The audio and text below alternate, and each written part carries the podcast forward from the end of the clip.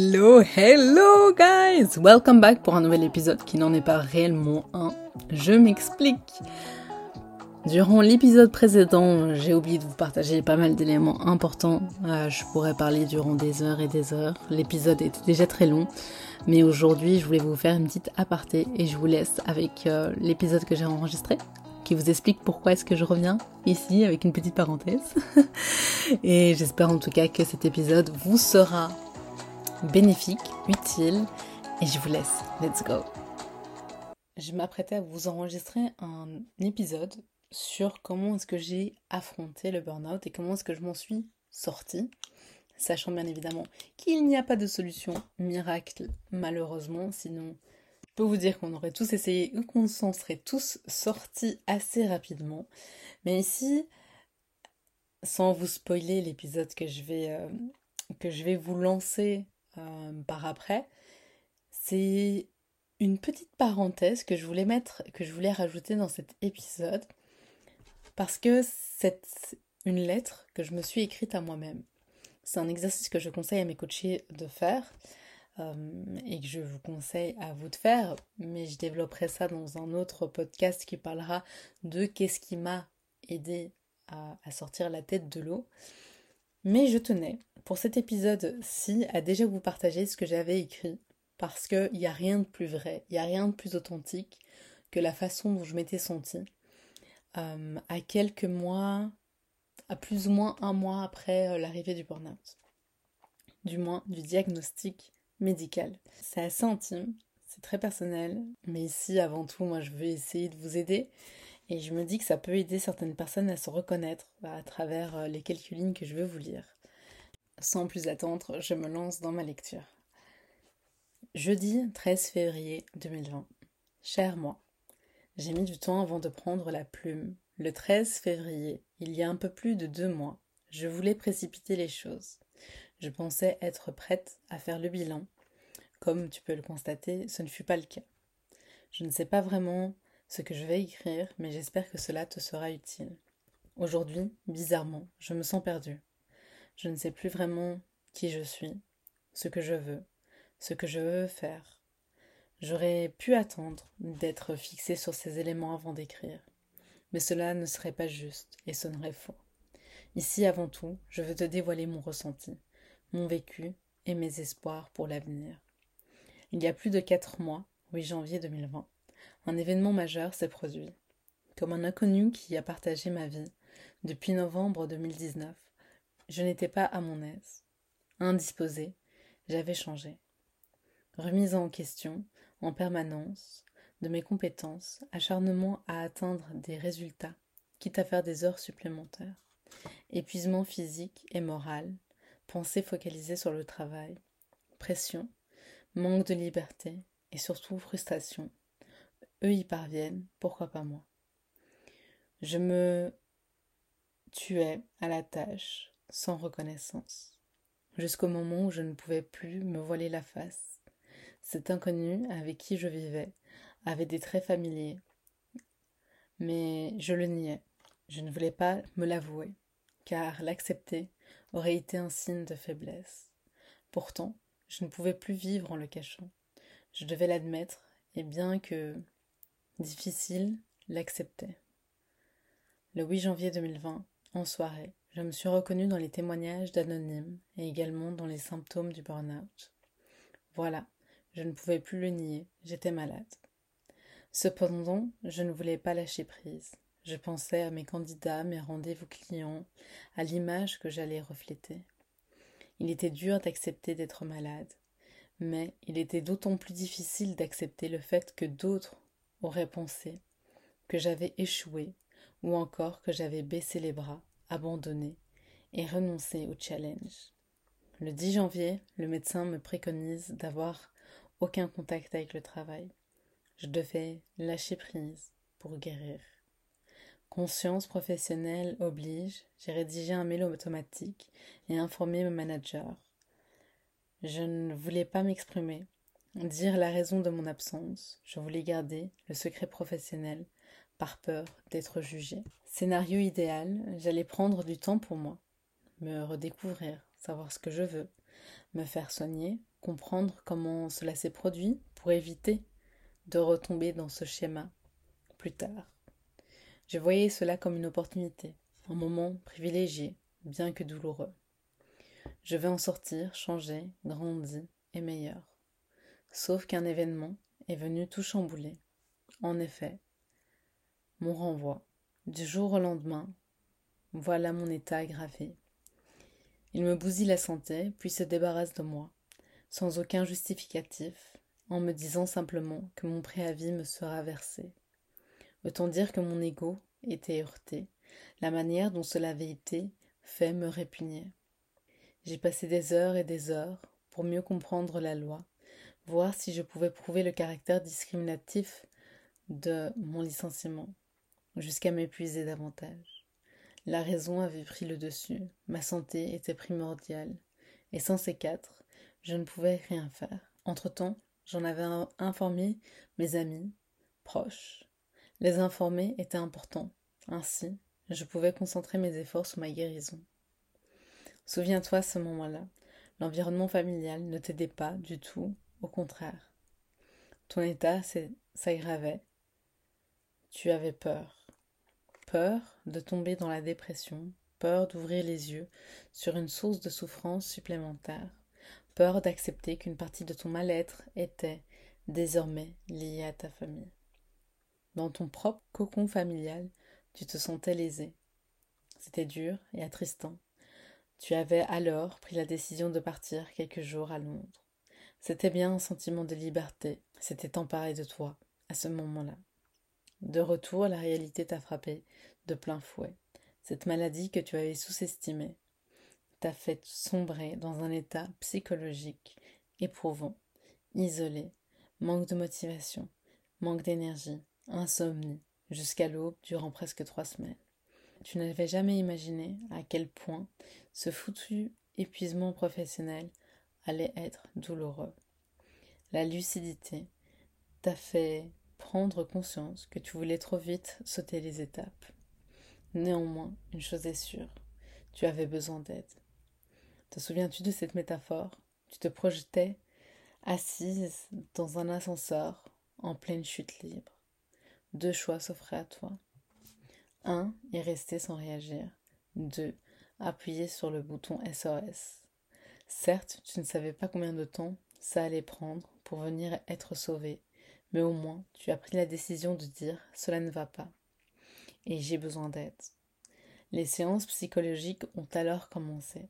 Dès la première séance, elle t'avait fait comprendre que tu étais encore attaché à ton ancien job et que c'était normal. Elle disait qu'à l'écoute de mon discours, elle se sentait à l'étroit et qu'il n'y avait pas vraiment de soupape.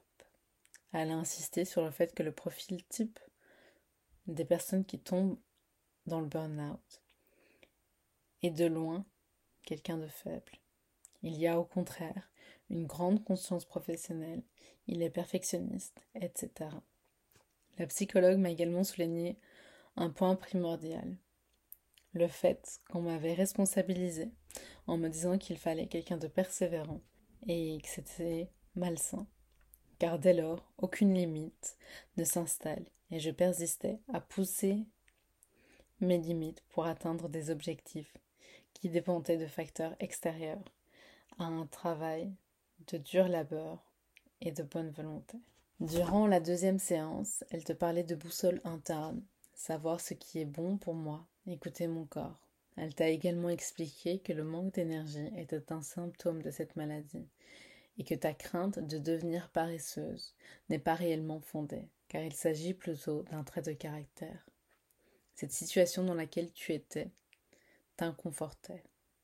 Tu avais besoin de soutien, qu'on te montre que tu comptes aux yeux de certaines personnes. On t'écrivait des messages en te disant courage, que tu étais forte, que tu avais une belle détermination et que tu étais doté d'une belle intelligence. On te disait que ça allait aller, que c'était une phase. Mais au fond, tu avais des attentes. Au-delà des mots, ce qui compte pour toi, ce sont les gestes. Tu voulais qu'on prenne du temps pour toi, qu'on te prouve ta valeur, qu'on te fasse une surprise. Tu avais beau savoir que ce n'était pas rationnel de vouloir cela, ou plutôt d'avoir ces attentes, car tu ne voulais pas être déçu. Tu cherchais à travailler sur ne plus avoir d'attentes, mais également sur la bienveillance envers toi-même.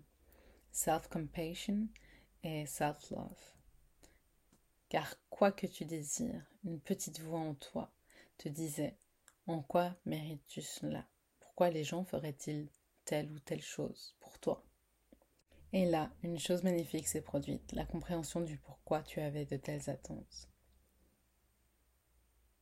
Et là, je décide volontairement de sauter ça, car c'est trop privé et personnel, et je ne désire pas aborder euh, ce sujet-là avec vous. Mais je vais revenir sur, euh, je vais faire un saut dans tout ce qui est écrit et euh, reprendre ma lecture à un endroit qui pourrait plus vous intéresser. Ma situation m'inquiétait. Deux mois d'affilée et aucun accomplissement de mon côté. Je stagnais. Le médecin m'a fait comprendre que ce processus de guérison était normal, que ça allait prendre du temps et qu'elle ne s'inquiétait pas pour moi. Durée de guérison standard, six mois à un an. Bien que cela paraisse énorme, cela m'a soulagé, car inconsciemment le message était rassurant. Je ne devais pas m'inquiéter. Tout arrivait pour une raison. Dieu essaye de me faire passer un message, j'en suis persuadée. Aujourd'hui, cela reste flou pour moi, mais quand tu me liras, j'espère sincèrement que tu aies le recul nécessaire, qui est de savoir, ou plutôt de comprendre la raison. J'espère que tu en as tiré de belles choses, ou ne serait-ce qu'un brin de sagesse. J'ai souvent été sévère avec moi-même, alors j'espère qu'à l'heure où tu me lis, tu sais faire preuve de bienveillance à ton égard. Sois clémente et apprécie tes qualités. Ne sois pas dur avec toi-même. Aime-toi et tu verras que tout ira pour le mieux. Inch'Allah. J'espère que tu es heureuse et en équilibre avec toi-même si ce n'est toujours pas le cas, sache que c'est un but qui te sert à te donner une direction et que la durée du parcours est la durée de toute une vie. Fais-toi confiance et fais ce qu'il te plaît. J'espère que tu parviens à trouver de la joie dans les petites choses de tous les jours. Je souhaite que tu sois bien entouré. Il serait irraisonné de te souhaiter d'être chef d'entreprise ou de travailler pour telle et telle société ou encore occuper tel et tel poste. Loin de là. Mon but n'est pas de te tracer un parcours professionnel. Mon but est que tu saches que je suis fière de toi. Et je te souhaite le meilleur. Sois heureuse et en phase avec toi-même. J'espère que tu es libre et satisfaite de tes choix. Il ne sert à rien d'avoir des regrets. Chaque décision, épreuve forge ton caractère. Sûrement me liras-tu et trouveras insignifiant certaines choses auxquelles j'apporte de l'attention aujourd'hui. Tu les as, j'en suis sûre, du moins je l'espère, surmontées grâce à l'aide de Dieu. Alors sache que derrière chaque épreuve se cache un trésor, et ce qui peut te sembler insurmontable aujourd'hui l'est sans équivoque. Place ta confiance en Dieu. Tu as de belles qualités, ne l'oublie pas. À l'heure d'aujourd'hui et à l'heure de ton passé pour toi, tu es une belle personne, entière, avec un franc-parler, une honnêteté, un sens de l'humour sarcastique, une persévérance remarquable, une femme de parole, attentionnée et surtout une personne de confiance. J'espère qu'en forgeant ton caractère, tu as pu cumuler d'autres qualités non négligeables. Ne laisse personne te faire douter de ta valeur, ni même cette petite voix désagréable en toi. À l'heure où tu me lis, j'espère que celle-ci est clémente et empreinte de positivité. Personne ne peut fuir son cœur, c'est pourquoi il vaut mieux écouter ce qu'il dit. L'alchimiste. J'ai découvert en chemin des choses que je n'avais jamais songé rencontrer. Si je, n'avais, pas eu le courage de tenter des choses impossibles. Le cœur des hommes ont peur de réaliser les plus grands rêves parce qu'ils croient ne pas mériter d'y arriver ne pas pouvoir y parvenir. Et ceci signe la fin de cette lettre qui a été rédigée le 14 avril 2020 et non le 13 février comme je vous l'avais dit. Mais je m'étais lancée dans l'écriture de cette lettre euh, un jeudi 13 février et je me suis rendu compte que c'était beaucoup trop tôt comme je l'explique dans la lettre pour me lancer dans des explications. Du coup voilà, j'espère que cette lettre vous aidera. En tout cas, sachez que c'est un exercice que je propose à n'importe qui de faire. Un exercice d'écriture. S'écrire une lettre, vous-même dans le présent, mais vous écrire à votre futur qui lira ce que vous avez écrit lorsque vous étiez, lorsque vous étiez son moi, son être passé. C'est un exercice qui permet de libérer ses émotions, de libérer ses sentiments et de mettre sur papier les objectifs qu'on aimerait bien atteindre, la personne que l'on aimerait être, et aussi s'exprimer sur certaines choses qui se sont passées. Comme vous pouvez le voir ici, j'ai partagé la façon dont j'ai ressenti le burn-out, les difficultés auxquelles j'étais confrontée à ce moment-là et les souhaits que je m'offrais. Il faut savoir que cette lettre était scellée, que je l'avais rédigée un 14 avril 2020, que cette lettre a été, comme je vous l'ai dit, fermée et il était marqué Mariam Zarwal. Lorsque tout sera plus clair et évident, tu l'ouvriras. Cette lettre, je savais que je l'avais rédigée, je l'avais mis dans un coin euh, de mon bureau et elle est restée scellée pendant plus d'une année, pendant plus d'un an et demi, car je l'ai ouverte le 1er janvier 2022. 1er janvier 2022, je me sentais enfin prête à ouvrir, car pour moi tout était plus clair et tout était plus évident. Et ça a été une belle surprise. J'ai été fortement émue des paroles que j'avais écrites, des souhaits que je m'étais souhaité. Et à l'heure actuelle, c'est en toute vulnérabilité que je vous partage certaines choses que j'ai vécues à ce moment-là. Et euh, si vous souhaitez un peu plus partager sur le burn-out que vous vivez à l'heure actuelle, si vous souhaitez un peu partager sur la dépression que vous êtes en train de, vivre, n'hésitez pas à m'écrire. C'est avec grand plaisir que je vous écouterai et euh, ceci note la fin de cet euh, épisode qui n'en fut pas vraiment un. Mais de mon côté, il me reste plus qu'à vous souhaiter une chose, c'est de toujours garder espoir que lorsque le soleil se couche, les étoiles apparaissent aussi. Et je vous dis à très vite pour un prochain épisode.